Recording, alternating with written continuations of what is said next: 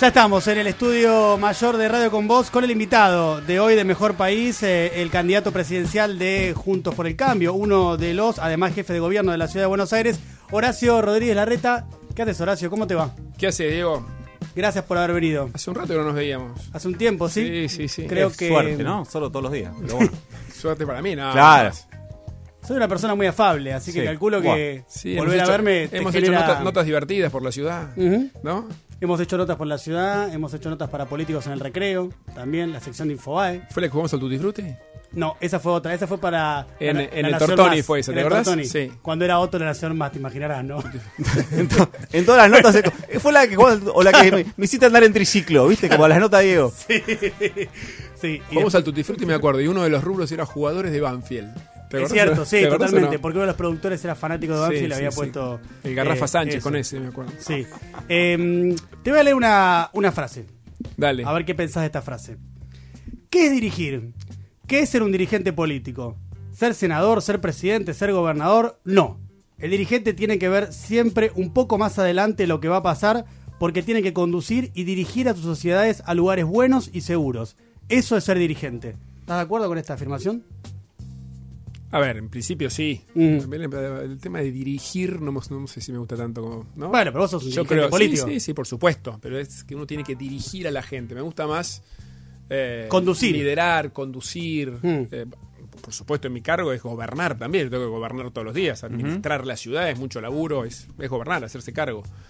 Me gusta más darle una visión a la gente, ¿no? Esto de dirigir parece un poquito como que te, sos un titiritero. No me gusta. No, no, no. Bueno, sacando esa pero terminología, ponele, sí, el sí, concepto sí, de la frase... El concepto, sí, por supuesto. ¿Sabes quién la dijo? ¿Quién la dijo? Cristina Fernández de Kirchner, el viernes. Mira.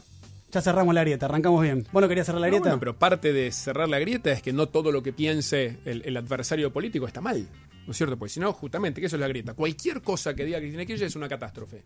Antes de empezar a escucharla. Bueno, no, tenemos que terminar con eso. Que yo no esté de acuerdo con muchas cosas que ella haga o diga, no quiere decir que porque ella abra la boca yo digo que estoy en contra. Eso, eso es terminar con la grieta. Que todo lo que hizo el gobierno anterior está mal. Entonces, ya so- por el solo hecho que lo hizo el gobierno anterior, hay que empezar de vuelta. Esa es la Argentina de los últimos 80 años. Ahora- no hay un gobierno que haya continuado lo que hizo el anterior. Cada nuevo gobierno es un fundador. Empezamos de cero. Tabla rasa. Todo lo que hicieron los anteriores es una catástrofe. Ahora vengo yo, que soy el iluminado. Si no rompemos esa dinámica, no vamos a ningún lado. Vamos a empezar una casa, pones un ladrillo, pero vas a poner el segundo, rompes el primero. Te pones de vuelta el ladrillo. Querés poner el segundo, rompes el ladrillo. pues, Esa es la Argentina. Ahora, eh, tus diferencias con la vicepresidenta son públicas, son conocidas, las mencionas siempre. Eh, ya que estás proponiendo hace tiempo este tema de cerrar la grieta, terminar con esto, y que decís que mucha gente, peleas, bueno, que hay mucha gente que está cansada, decís vos, de eso. Em, No, pero más que la gente está cansada, veo el resultado. Mirá cómo está la Argentina hoy. 100% Bueno. de inflación, 40% de pobreza. Venimos con décadas de que la política se hace anti el otro. ¿no? Me peleo con el otro, el que no piensa como yo es un enemigo y hay que matarlo. Esa es la política argentina, no de ahora, Pero- de los últimos 80 años. Pero escúchame, entonces vos sí estás de acuerdo con lo que plantea la vicepresidenta de que eh, con una economía bimonetaria como la que tenemos es necesario sí o sí un gran acuerdo nacional porque si no nos salimos de esta. Yo me comprometí que si la gente me elige presidente, yo voy a dialogar con todos los gobernadores, con todos los intendentes, con todos los electos para buscar el mayor acuerdo posible. Con aquellos que la gente elija. Vamos a tener elecciones en los próximos meses a lo largo de todo el país. Yo, si la gente me elige, podés dejarlo grabado acá en el, en el archivo, yo voy a dialogar con todos. Independientemente del partido de cada gobernador, si estoy de acuerdo o no. O sea, hay que respetar la voluntad de la gente democrática. Si me toca ser presidente, voy a dialogar con todos. Pero cuando vos hablas de gobernar con el 70%, ¿no estás planteando dejar afuera el kirchnerismo? No, 70% es un número figurativo. ¿Qué, qué quiere decir 70%? Que no necesariamente es con el 100. No es que uno tiene que buscar la unanimidad porque la unanimidad no existe. Pero tampoco es con el 50 más 1. O sea, arañando, a, ¿viste? conseguir por un voto a las 6 de la mañana que te aprueben una ley importante para la Argentina, no va a eso. Yo creo que fue un acuerdo más amplio. El, el 70 no lo tomes matemático, más, bien figurativo.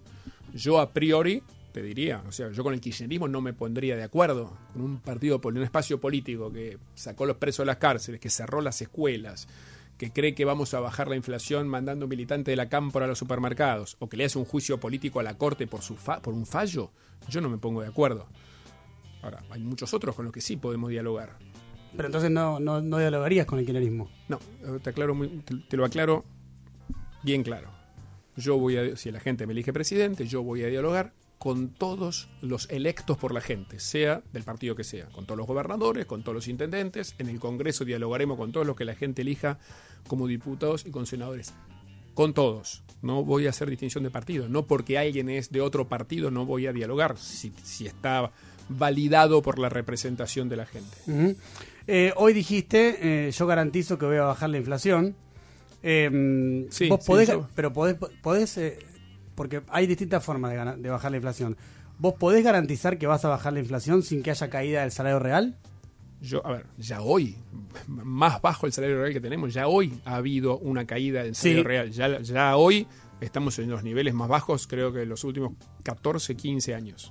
¿no? Es el, año exacto. Entonces ya hoy viene bajando el salario real. Cada inflación que ves como la del 6,6 como la hora es otra caída en el salario real, otra caída en la jubilación real.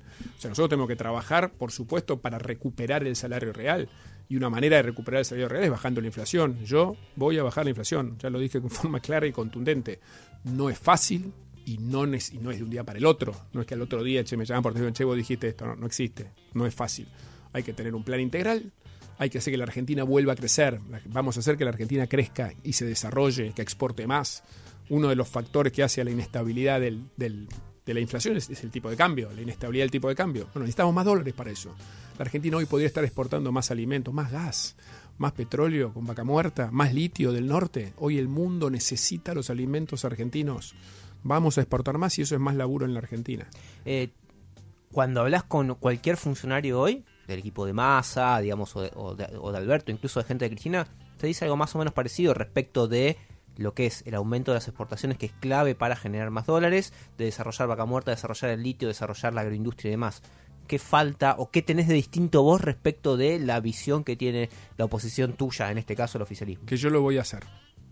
Que yo ¿Hoy no está ocurriendo? Porque las exportaciones vienen subiendo. Las exportaciones están, hoy las exportaciones Sa- están... saquemos la sequía, ¿no? Saquemos la sequía, digo, bueno, pero- saca la sequía. Están en un 15, 16, 17% del producto, más o menos con la sequía, por ahí un poquito menos. Los el promedio mundial de los países es del 30%. El promedio de los países que tienen recursos naturales, como mucho como nosotros, está en el 40%. O sea, debieron estar exportando el doble. Con un plan serio, vamos a exportar un 50% más en un periodo de gobierno. Concretado eso, se acaba el problema de la volatilidad del dólar de la Argentina, se acaba el problema de los múltiples tipos de cambios, se acaba el problema del CEPO. No lo estamos haciendo. La realidad es que no lo estamos haciendo. La Argentina podría estar exportando muchísimo más. Este gobierno está hace tres años y medio en el gobierno. Perdón, ¿y por qué no lo estamos haciendo? Porque no hay voluntad. Eh, la, digo, la falta de dólares es algo que afectaría a cualquier gobierno. Eh, es algo que necesita cualquier gobierno. Por supuesto, este gobierno podría haber lanzado un... El mundo necesita los alimentos argentinos. Producto de una situación, digamos, triste como la guerra, nos vuelve a pasar como nos pasaba hace 100 años cuando éramos el granero del mundo. El mundo necesita productos argentinos. Uno de los principales productores de alimentos en el mundo es el, norte de Ucrania y el, oeste de Rusia. Eso está fuera de juego, fuera del mercado. Argentina podría estar reemplazando con sus alimentos esa producción. No lo está haciendo. Vos me decir, bueno, este año en particular está afectado por la sequía. Cierto. Ahora, si vos ves la tendencia de los años anteriores, no lo está haciendo. Podríamos tener una política mucho más agresiva de exportación al mundo, que genera dólares, que eso nos limit, reduciría la- las subas y bajas del tipo de cambio. Eso impacta sobre la inflación. Es una de las cosas que hay que hacer. Una de las cosas ahí eh, vinculado a esto, vos lo, lo sumeramente, es la competitividad. Hoy el dólar necesita eh, estar en otro nivel. Están pensando el día el 10 de diciembre tocar el tipo de cambio para eh, sacarle, eh, devolverle algo de competitividad a los sectores exportadores. Yo no creo en las medidas aisladas. No creo en las medidas que vos tomás una medida aislada de todo el resto y va a funcionar. Medidas aisladas no funcionan. La Argentina necesita un plan de desarrollo. Un plan que defina qué es lo que la Argentina puede exportar. Yo dije algunas sugerencias, el litio del norte, tenemos que desarrollar, los proyectos de cobre en la cordillera, tenemos que desarrollar vaca muerta, tenemos que acelerar la construcción del gasoducto que se está haciendo y el segundo hasta el sur de Brasil, que eso nos va a dar un salto grande en las exportaciones, tenés que dragar la hidrovía. Una de las limitaciones que tenemos hoy para no exportar más es de infraestructura, construir caminos que llegues a los puertos de granos del norte de Rosario. O sea, hay que hacer un plan integral, hay que modificar el sistema laboral. Hoy, muchos de estos que muchos de estos sectores que podrían estar exportando más, los yerbateros de Misiones, los de las frutas en Río Negro, no tienen trabajadores, no consiguen quien levante la cosecha. Esos son exportaciones que perdemos en la Argentina todos los días. El sistema de retenciones, ¿no? Tiene sentido hoy que haya retenciones a las economías regionales. Se pueden sacar y eso movería más las exportaciones de, de muchos productos.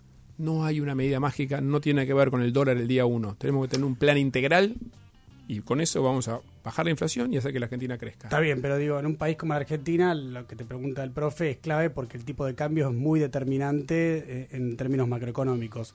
Entiendo que Y no lo- también. También, obviamente. Entiendo Obvio. que no lo harías de manera aislada.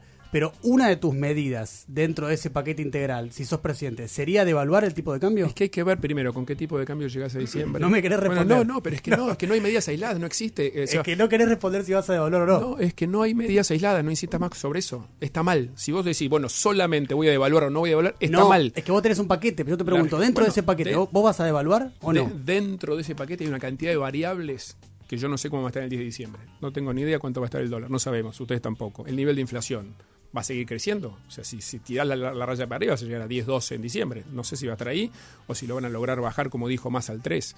No tenés un peso de reservas en el Banco Central, 40% de pobreza. Digo, hay una cantidad de variables que hoy no sabés, cosa de proyectar el dólar como si uno fuera un mago. Mm. Y a lo que mencionabas recién, eh, ¿tu reforma laboral cómo sería? ¿Qué querés hacer con eso? Mira, la, la- la- la llamada reforma laboral tiene una connotación negativa en nuestro país. Yo no creo, no creo en, esta connotación que tiene de afectar derechos.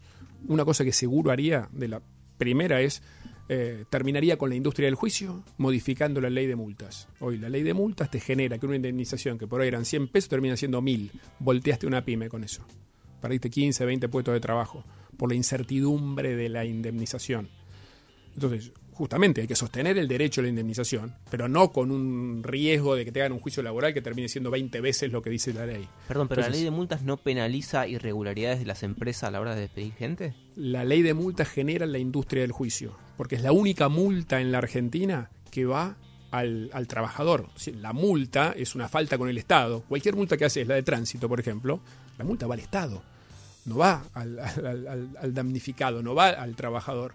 Entonces, este sistema es el único caso donde la multa va a la persona y eso genera una industria del juicio enorme. Tenemos un nivel de juicios laborales mucho más grande que cualquier otro país del mundo. ¿Por qué? Porque esta ley está mal. Pero esa ley también le permite a muchas personas desempleadas subsistir en el desempleo. No, La- al revés, la- esa la- ley Las lo- indemnizaciones, digo. No, no, esa ley, esa ley lo que hace es que mucha gente siga en el desempleo porque no los toma nadie. Porque como no sabes cuánto va a ser la incertidumbre, lo que está haciendo esa ley, que te genera un riesgo enorme de que tomar un empleado por ahí te voltea la empresa, hace que mucha gente siga desempleada porque no la toman. Es uno de los principales hoy, eh, ¿cómo se dice? Los principales eh, eh, cosas que hacen que no se tomen más trabajadores. Esa ley. En eso están de acuerdo, hasta todo el sindicalismo, están de acuerdo. Están perdiendo puestos de trabajo por la ley de la industria, se llama la ley de la industria del juicio. Es una de las primeras cosas que tenemos que hacer. Perdón, eh, que es que cuando vos analizás el periodo histórico, no hay eh, lo- las- los escenarios de, de mejor situación de empleo, no había una regulación especial, eran otras situaciones las que favorecían el empleo. Digo, el discurso de que el marco impositivo, el marco jurídico es el que impide o desalienta el empleo, la historia lo contradice. No, 100%. no es así. Hace 12 años que no se crea empleo privado en la Argentina. En esos 12 años tuviste momentos para arriba, momentos para el medio, momentos para abajo, pandemia, recuperación, todo, y no se creó empleo en ninguna de las etapas. 12 años seguidos que no se crea empleo, privado en la Argentina. Un problema tenemos. Y tuviste subida, bajada, subida, bajadas, estabilidad, tuviste todas las eh, situaciones macroeconómicas que se te ocurran. No se crea empleo privado en la Argentina. No hay incentivo para eso. La legislación laboral no ayuda. Hay que garantizar la indemnización según la ley. Tenés toda la razón del mundo y coincido. Yo, como dije al principio, no hay que tocar ningún derecho. Lo que no se puede es generar una incertidumbre de una indemnización porque te paga la multa con el punitorio de la punitorio de la otra multa y terminás volteando una pyme. Entonces, no solamente no tiene laburo el que se va, sino todos los otros compañeros. Una pyme de 10 personas te la voltea un juicio laboral. Estamos con el jefe de gobierno de la ciudad de Buenos Aires y candidato presidencial de Juntos por el Cambio, Horacio Rodríguez Larreta. Horacio, con respecto a eh, algunas cuestiones que tienen que ver con la mirada económica de Juntos eh, por el Cambio, eh, si bien vos trabajás con varios economistas, la CUNSA es tu hombre de mayor referencia o confianza. Ahora, la pregunta que te quiero hacer es si no crees que hay cierta irresponsabilidad por parte del rol que ejercen como opositores en algunas declaraciones que hacen, como por ejemplo Luciano Laspina, que dijo este fin de semana, tenemos voluntad de cumplir con los compromisos, pero la capacidad de pago depende de lo que deje este gobierno, como diciendo, vemos si vamos a pagar o no. Y Patricia Bullrich, tu opositora también, dijo, el pago de la deuda en pesos dependerá de la deuda eh, que deje el gobierno. Vos, si sos presidente de la nación, sin importar el nivel de deuda en pesos que deje este gobierno, ¿te comprometés a pagarlo? Las deudas hay que pagarlas. Las, deudas- las deudas hay que pagarlas. O sea, vos toma diferís con estas declaraciones de Bullrich No, y de digo, Pina. no, no, a ver, eh, la CUNSA, la de, perdón, las pinas, ¿quién dijiste? Las Pina, las Pina y empieza Bullrich. diciendo que hay que pagar las deudas. No, pero deja abierto. vuelta. Y no, pero deja diciendo, pero la capacidad de pago depende de lo que deje este gobierno. Como cuando sacaron el comunicado eh, los tres juntos, los tres economistas juntos, también de Juntos por el Cambio, era medio irresponsable también, porque le estás diciendo a los tipos que están tomando deuda, che, miren que si nosotros somos gobierno, no sé si vamos a pagar esto. Y eso es peligroso. No, no, yo no, yo no, No, te dije, vos no dijiste eso, No, no, digo, pero, pero no interpreto, dando- no, perdón, no, no interpreto que lo que se haya dicho es eso. Mirá, creo que más seriedad que la que pusimos, a pesar de que el kirchnerismo no votó, nosotros votamos para no entrar en default con el fondo. Creo que esa es la muestra más contundente de la responsabilidad que tenemos. Argentina hubiera entrado en default con el fondo. O Si sea, es no un, hubiera- pa- un partido político que tenía responsabilidad sobre el acuerdo original también. Sí, bueno, pero hay que, a ver, con la misma razón, existe un, el que se llama el criterio de continuidad del Estado. Y el kirchnerismo no votó. El oficialismo no votó el acuerdo que firmó el presidente. Y a pesar de eso, nosotros acompañamos igual, justamente en una muestra contundente de que hay que honrar las deudas. Y uno de los que votó fue Las Pinas, que además eh, creo que fue el mismo informante, fue uno de los principales voceros. Más claro, cuando hubo que votar, cuando hubo que decidir, decidimos que ayudar a que la Argentina no fuera al default, a pesar del kirchnerismo. ¿Vos renegociarías con el fondo si te toca ser presidente? Mira, como te dije antes, hay que ver en qué condiciones estás. Uno, uno obviamente siempre va a buscar renegociar las deudas, extender los plazos, cualquier mejor condición que podamos conseguir para la Argentina en un acuerdo con el fondo siempre sería bueno, obviamente. Ahora sí tengo una pregunta que me quedó pendiente sobre el tema de la, reforma laboral. Hay un tema que está en ascenso, que es los trabajadores informales, y eh, vos hablabas de hecho de, de que una reforma no tiene que ir hacia una pérdida de derechos, pero sin embargo, hacia donde va el mundo de trabajo es un mundo cada vez más flexible con respecto a los derechos. eh, de alguna manera estamos más vulnerables muchos de nosotros por el tipo de contratos que tenemos. Si tenés algún plan para, alguna soga para tirarle a las próximas generaciones que venimos cada vez como mm, con más dificultad para exigir esos derechos. Pero lo dijiste vos recién, no hay menos derechos que el que tiene el trabajador informal, que no tiene ningún derecho. Y eso es lo más común en la Argentina de hoy. Como dije, así como dije que no se ha creado empleo privado, sí se ha creado mucho empleo informal. El empleo informal tiene cero derechos. O sea, no hay nada peor que eso para la gente. ¿Y hay algún plan para los trabajadores informales para in- incorporarlos eh, dentro del universo de derechos? Bueno, para, lo primero de todo es que la Argentina tiene que crecer. Si la Argentina no crece, no produce más y no se necesita más trabajo, no hay sistema que haga que, que contraten más gente. Sí, hay algunas cosas que traban o limitan la contratación. Una de ellas es la industria del juicio. Sí, pero hace- no tiene que ver solo con la industria del juicio, tiene que ver con las condiciones, hacia dónde va el mundo laboral. No es Sí. solamente eh, la industria del juicio, sino No. eh, yo veo a mi alrededor Pero- cómo van cambiando las condiciones laborales y tiene que ver también con el tipo de trabajo que se está ofreciendo en este momento. Lo que va pasando en el mundo es que van cambiando las costumbres de la gente. ¿No es cierto? Y tenemos que adecuarnos a eso. Hay gente que trabaja desde su casa, hay gente que trabaja y vive acá y trabaja remotamente eh, para una empresa en Córdoba. Hay gente que trabaja a los horarios que le conviene y acomoda los horarios a su situación laboral. Eso también es una ventaja para la gente. O sea, la legislación tiene que ir acompañando los cambios de costumbre que se están dando en el mundo, en todo sentido, y en lo laboral también. O sea, nosotros pensamos, tenemos un sistema laboral que creo que la ley de contrato de trabajo, si no me equivoco, es desde hace 45 años. Mira cómo cambió la forma de vivir de la gente. Y, digo, y es una ventaja para muchos trabajadores que les permitan un sistema que, como digo, vivan acá y trabajen para una empresa en Tucumán o que alguien quiera hacer su trabajo a la noche porque es noctámbulo y está todo bien. Entonces, eso, eso, eso genera más trabajo. Entonces, no siempre hay que pensar que cualquier modificación va en contra de los derechos. Al revés. No, no, eso un solo- sistema que, te- que, digamos, que prevea ese tipo de situaciones, que hay mucha Eso me gente que piensa- preguntaba. Bueno, si pero- va a prever esta reforma laboral todo este escenario, este universo cada vez es más grande. Bueno, en la ley, la ley de la ley de trabajo remoto que se votó no está ayudando nada en eso.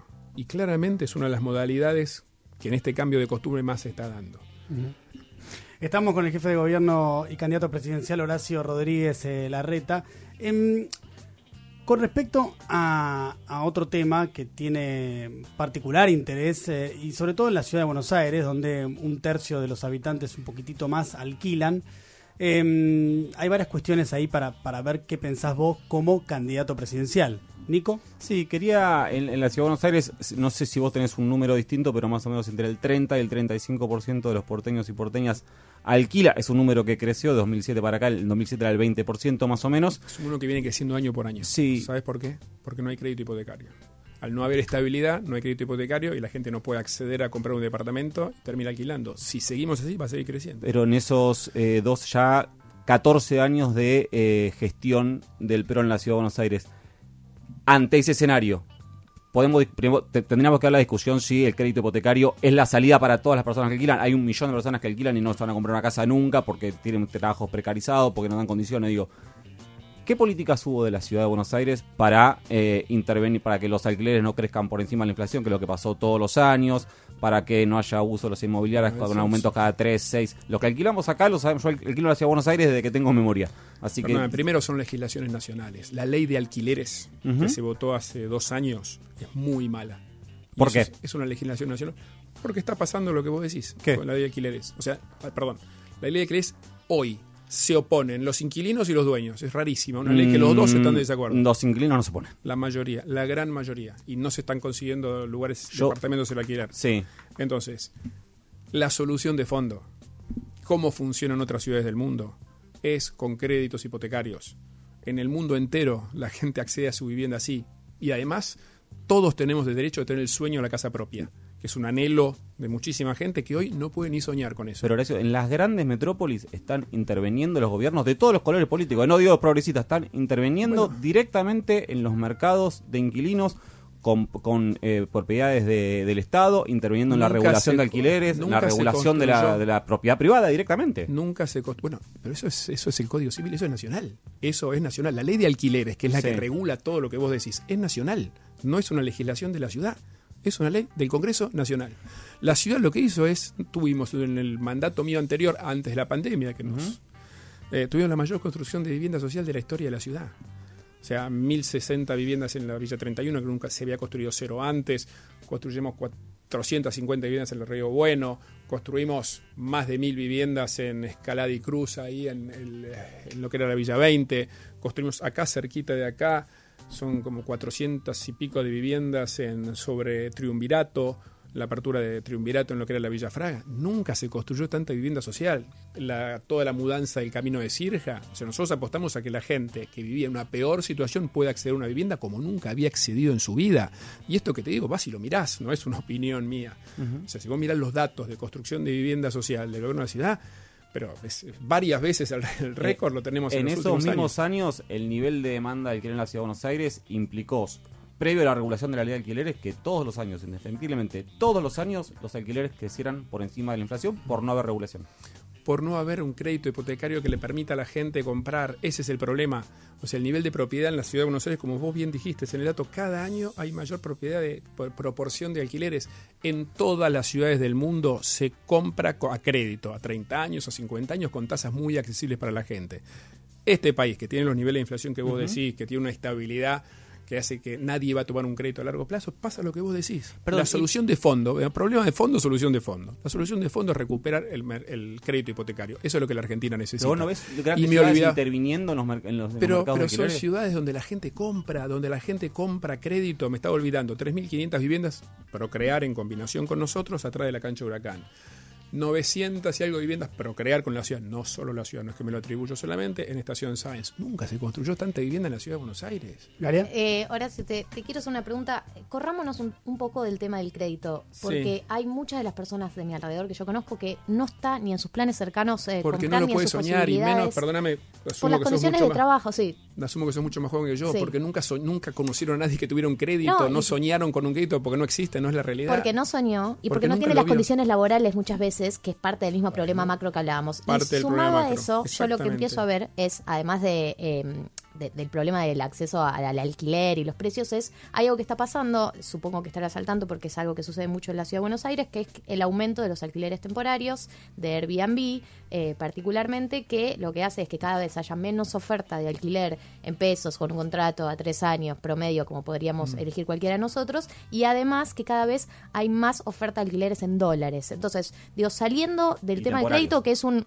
que es un que yo lo entiendo como un proyecto a largo plazo. Hay una situación ahora en el corto plazo sucediendo en este momento. ¿Hay alguna solución pa- eh, para esto o algún plan que vos tengas a nivel nacional? Porque la verdad que es un tema que yo veo que angustia mucho a la gente de mi alrededor. Con toda razón, Angustia, pero de vuelta. Problemas complejos, soluciones de fondo. No busquemos más parches. No hay parches. Pero Tenemos nada, con el Airbnb no hay un plan de hacer algo al respecto con el aumento de los alquileres temporarios. ¿No lo ves Pero como una problemática? ¿Pero cuál es la sugerencia? ¿Prohibirlo?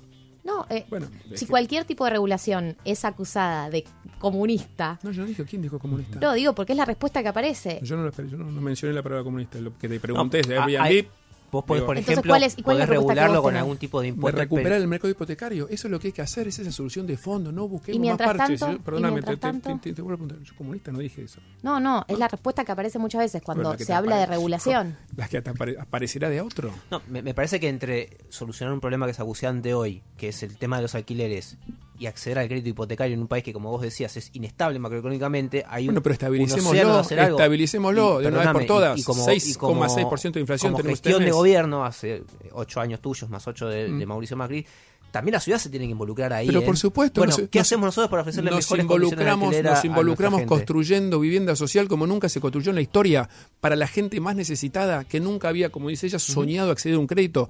Podemos ir y verlas las viviendas. Mirá, de vuelta, 15 cuadras, 10 cuadras de acá.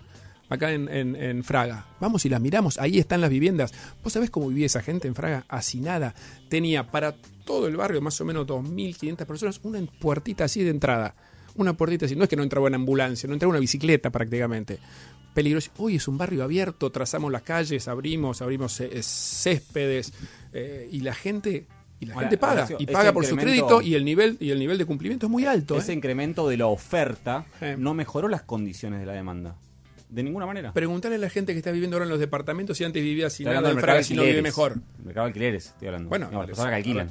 le solucionamos el problema a muchísima gente y las condiciones de vida mejoraron infinitamente. Vamos juntos a ver cómo vivían antes y cómo viven ahora. Es otra vida. Tienen una escuela en medio de la 31, ustedes son una de las escuelas más grandes y modernas de la ciudad de Buenos Aires. Antes tenían que dar la vuelta al mundo por atrás de retiro para ir a las escuelas de retiro. Los chicos cuando llovía no podían ir a la escuela porque tenían barro. Hoy no quedó una sola calle que no esté asfaltada. Eso es mejor en la calidad de vida. Estamos hablando con Horacio Rodríguez. Perdóname que me pongo medio, medio vehemente, pero la verdad que me apasiona. Es un tema que le pusimos mucha dedicación. Yo me pasé durante años, tenía una oficina en la 31 que iba una vez por semana. La verdad que es un orgullo. Estamos hablando con el jefe de gobierno y candidato presidencial de Juntos por el Cambio, Horacio Rodríguez eh, Larreta. Horacio, con respecto a eh, un episodio que generó mucho revuelo, que derivó en que eh, tu ministro de Seguridad se pide una licencia, que es el episodio de eh, Lago Escondido, conocido como el episodio de Lago Escondido, que es básicamente una empresa privada eh, termina invitando o pagándoles a funcionarios del gobierno de la ciudad y también a miembros del No poder les pagó, disculpe, te corrija. Mostraron la factura que lo pagaron ellos. bueno, lo está, No les investigando, lo está investigando la justicia eso. No, no, eso- pero mostraron, lo- mostraron los papeles. Más sí, que eso, pero parece que pagaron los- ellos. Pero también la sospecha de la justicia es que esos papeles vinieron después. Perdóname, la justicia no hizo ningún fallo al respecto. No, porque la sospecha la pero porque está en investigación. Bueno, obviamente, pero estás Si no, adelantando. si no tuviera en investigación, la justicia ya hubiera Estás- determinado que las estás- facturas... Estás adelantando la conclusión de investigación que no terminó. Él muestra las facturas No. y punto. Dice que no, dice que lo pagó él. Está bien. Muestra di- la factura. Bueno, ¿qué más? está bien, lo dice él. Vamos Pero a ver. muestra la factura. No sé qué más querés que. Bueno, Bueno, pero bien, vamos a ver si efectivamente es así. Permitime, bueno, No, te permite permitime dudar. dudar. ¿no? Es, permitime el rol, dudar. es el rol del periodismo, Claro, dudar de todo dudar está de bien. que, de que efectivamente sea así. Eh, ¿no, ¿No te parece cuestionable esa actitud? Éticamente. Pero si te ya no te digo judicialmente, Pero Si éticamente. te estoy diciendo que no le, no le invitaron, yo le creo a mi funcionario. Muestra, no es que yo le creo su palabra, me muestra la factura. No soy juez, yo si querés. Veremos que dictamina, de, que dictamina. Pero en este país todos somos inocentes hasta que no se demuestre lo contrario. Más, no más allá de tu suposición. que también tenés no- derecho a opinar, obviamente. Pero yo no voy a Pero- tomar una opinión, una no, decisión bien. por, por lo que. No, está muy bien, está bien. Pero ¿no te parece raro ese viaje? Digamos, que haya, eh, digamos, A destacado... mí lo que me parece Pero- raro, pero- no, me parece gravísimo que no estemos hablando, que no se haya investigado. ¿Quién le pinchó los, me- los mensajes de texto? Mirá si te pasa a vos, que te pinchan los mensajes de texto y te investigan. Y No, me- eso me- gravísimo. eso me parece gravísimo Eso es lo más grave de todo. Eso me Y- parece y, también eso es una realidad. Eso- su mensaje de texto y están los textos en el diario. Alguien se los pinchó. Eso me parece grave y cuando hemos tratado cuando hemos tratado el tema en este programa que le dimos cobertura es una de las cuestiones que siempre destacamos y resaltamos que nos parecía que eso no puede pasar más en la Argentina como la intimidad de las personas. Gravísimo. está bien Eh, Espero que la justicia lo investigue rápido, eso también. Pero lo que te digo es, ¿no, ¿no te parece que está mal que haya directivos de uno de los medios más importantes de la Argentina, con miembros del Poder Judicial y con funcionarios del gobierno de la Ciudad de Buenos Aires yéndose un fin de semana juntos? ¿No es raro? ¿Por qué, por qué raros? Gente que se. mira, por lo menos la explicación que me dieron a mí, gente que se conoce hace años entre ellos, amigos de la vida, muchos de ellos, ¿viste? Yo no. No, No, ver, si no te parece si- raro. pará, si de eso se hubiera eh, derivado una decisión incorrecta, por supuesto que sí, pero no hay, no hay nada que se, se haya decidido a partir de eso, no había. le pagó su propio pasaje, creo que es una cosa que es válida, que se investigue, digamos, se termine de investigar si tienes alguna duda. Ujú. ¿Y de Alessandro va a volver a ser tu ministro? D'Alessandro tiene 20 días más de licencia, pidió tres meses de licencia, con lo cual esperaremos al final. ¿Y a vos ver qué- qué decisión toma, él pidió la licencia. Ah, pero, pero si, si es por vos, vuelve, Él pidió la licencia, yo voy a hablar con él. lo vas a analizar. Lo voy a hablar con él, no, no, no dije que voy a analizar, voy a hablar con él, voy a respetar, esperá, voy a respetar la voluntad de él, como respeté la voluntad de él cuando pidió la licencia. Pidió una licencia por tres meses. Sí. Tres meses todavía no terminaron, con lo cual hoy no estoy analizando ni pensando nada. Con respecto a la justicia, ¿tenés pensado algún tipo de reforma? Si sos presidente, impulsar algún tipo de reforma? Mira, eh, primero la justicia es autónoma. La justicia, digo, la injerencia del Poder Ejecutivo en la justicia no es mucho más que nombrarte el, el último nombramiento de los jueces, modificaciones que haya que hacer, es un, es un tema del legislativo. Obviamente, a todos nos gustaría una justicia más ágil, nos gustaría que los nombramientos salgan más rápido. Otro día veía los datos: un 30% de los juzgados federales de Rosario no están nombrados y tenés un incendio con la droga. Jueces, Sí, camarones- tremendo. tremendo, jueces y fiscales, en- en ambos. Entonces, que hay que agilizar eso, no hay ninguna duda. Pero la justicia es independiente. Creo que la mejor, lo que mejor que podemos hacer con la justicia es mantener su independencia. Más o menos. Justicia Bueno, es independiente. independiente. La justicia es- tiene Más que o menos. La justicia es en Argentina, o sea, en términos ideales de lo que te enseñan Ponele- en educación ponele- cívica, sí, pero tomando tu en duda. Argentina no pareciera que muy Lo vas a padecer vos también. tomando ¿no? tu duda, Sí. tomando tu duda, tomando tu duda. La justicia tiene que ser independiente. Sí. Tiene que ser independiente. Si En soy presidente no me voy a meter con En la eso estoy justicia. de acuerdo 100% con vos. No me voy a meter con la justicia. Pero no es. No me voy a meter con la justicia. Jamás me han visto criticando a un juez de la ciudad por un fallo. Mirá que han fallado cosas que estoy tremen- totalmente en desacuerdo que han fallado. Y jamás me escuchaste des- venir acá a criticar abiertamente a un juez por un fallo. El juez falla, me la banco. En todo caso apelaré y si no estoy de acuerdo apelaré a la Tribunal Superior. Pero en mi rol no puedo estar a los gritos eh, insultando a los jueces. O sea, para mí lo del otro día del presidente fue una vergüenza. Fue un atentado a la división de poderes con los dos miembros de la corte ahí, los apuntaba con el dedo, los mostraba en la televisión. Una vergüenza. ¿Y no te parece en ese punto que eh, en la justicia eh, que vos calificás como de independiente, No, no, ¿qué no te hay- dije yo? Para, para no entrar en discusión. La Sí. justicia tiene que ser independiente. Tiene que Y ser. si yo soy presidente, voy a dejar que funcione en forma independiente. Eso es lo que voy a hacer. Ok. ¿No te parece que actualmente y en los últimos años eh, un sector de la justicia, para no ser injustos, ha sido muy parcial con respecto a un espacio político, en particular el peronismo barra kirchnerismo? Mira, parte de la independencia de la justicia es que quienes tenemos responsabilidades públicas no opinemos de los fallos. No lo hago con fallo que estoy totalmente en desacuerdo en la ciudad de Buenos Aires. No me escuchás públicamente hablando, criticando a los jueces. No lo hago de un lado, no lo hago del otro. Perdón, pero por ejemplo, cuando opinan en contra de pagar ganancias algunos sectores del Poder Judicial, ¿sobre eso tampoco tienes una opinión o vas a, vas a manifestarte al respecto? Tiene que ver con todos los argentinos. No, por supuesto tiene que ver con todos los argentinos, pero tienen que ver con decisiones de la justicia. O respetamos la independencia o no la respetamos. O opinamos de las cosas que hace la justicia o no opinamos. Yo, en el lugar de responsabilidad que tengo, no opino de los fallos de la justicia. Sobre esto hay fallos de la justicia. Entonces, si no, y de vuelta, no lo hago hoy, tampoco lo hago de fallos que estoy totalmente en desacuerdo, cosas que nos han parado en la ciudad que para mí no tienen ningún sentido. No me pongo los gritos a criticar, me banco lo que la justicia defina. Y en todo caso, pueda- sí lo que podés promover, o sea, podés promover un proyecto de ley, eh, tiene, qué sé yo, tiene que haber un código procesal nuevo, más ágil definitivamente, tenemos que tener un, un sistema ju- penal juvenil, hay muchas cosas que hay que modificar, pero la forma de hacerlo es desde el Ejecutivo, mandás un proyecto de ley. Hemos hecho modificaciones en la Ciudad de Buenos Aires. Por ejemplo, algo que nos ha funcionado bien y, y- y creo que se podría avanzar en otros lugares del país, que es el- con, el- con el sistema acusatorio. El tema acusatorio le da, eh, le da más eh, agilidad a la justicia. Eso nos ha funcionado muy bien en la ciudad. El tema de la flagrancia nos ha resultado bien en la ciudad. Son todas cosas que si soy presidente las propondría, porque tengo la experiencia de que acá han funcionado. Ese es el rol de un presidente respecto a la justicia, no ponerte a opinar o a cuestionar fallos.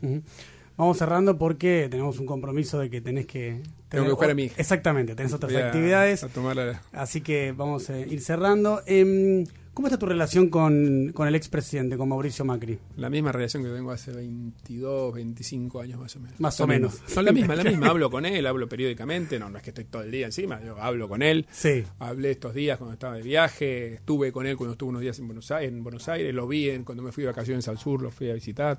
¿Para vos es el cenamos líder de con él. Juntos por el Cambio? La mesa de conducción de Juntos por el Cambio es quien decide, quien lidera hoy. La forman parte, Mauricio forma parte, formamos parte los gobernadores, los jefes de los bloques, los presidentes de los partidos. Ese es la- el, el liderazgo de Juntos por el Cambio y es el liderazgo que está garantizando la unidad. Es la primera vez, primera vez desde la vuelta a la democracia que con el peronismo, que ahora ha devenido en kirchnerismo en el gobierno, la oposición se ha mantenido unida. Nunca pasó.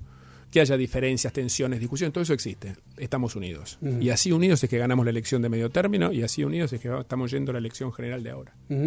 No depende en absoluto. Porque, te pregunto esto porque María Eugenia Vidal dijo estos días que si mm, Mauricio Macri se presenta como candidato, ella baja su candidatura.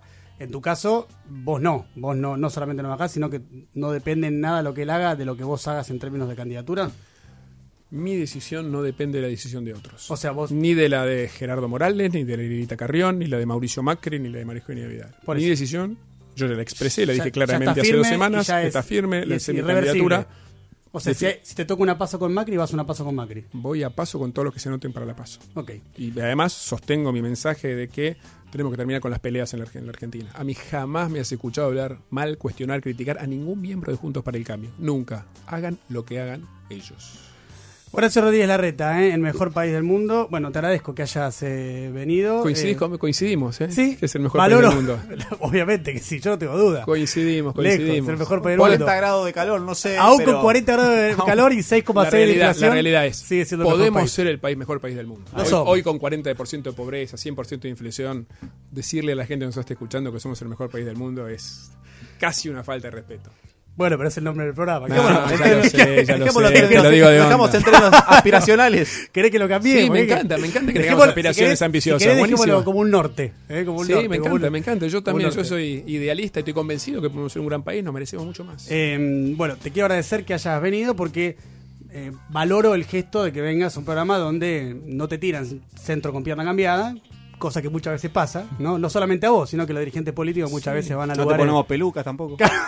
¿Me quedaba bien o no? No, No. ¿Cómo que no? ¿Qué no, bueno. no lo eso, Si hubiera sabido que decías eso, no venía. Trata de no volver a hacerlo, por favor. Cuídate un poco más. Gracias por la invitación. Horacio, Sabes gracias que por haber hecho notas un montón de veces, ¿no? No, no es ni la primera ni la última. Te agradezco que hayas venido, de verdad. Vale. Un placer. Horacio Rodríguez Larreta, el mejor país del mundo.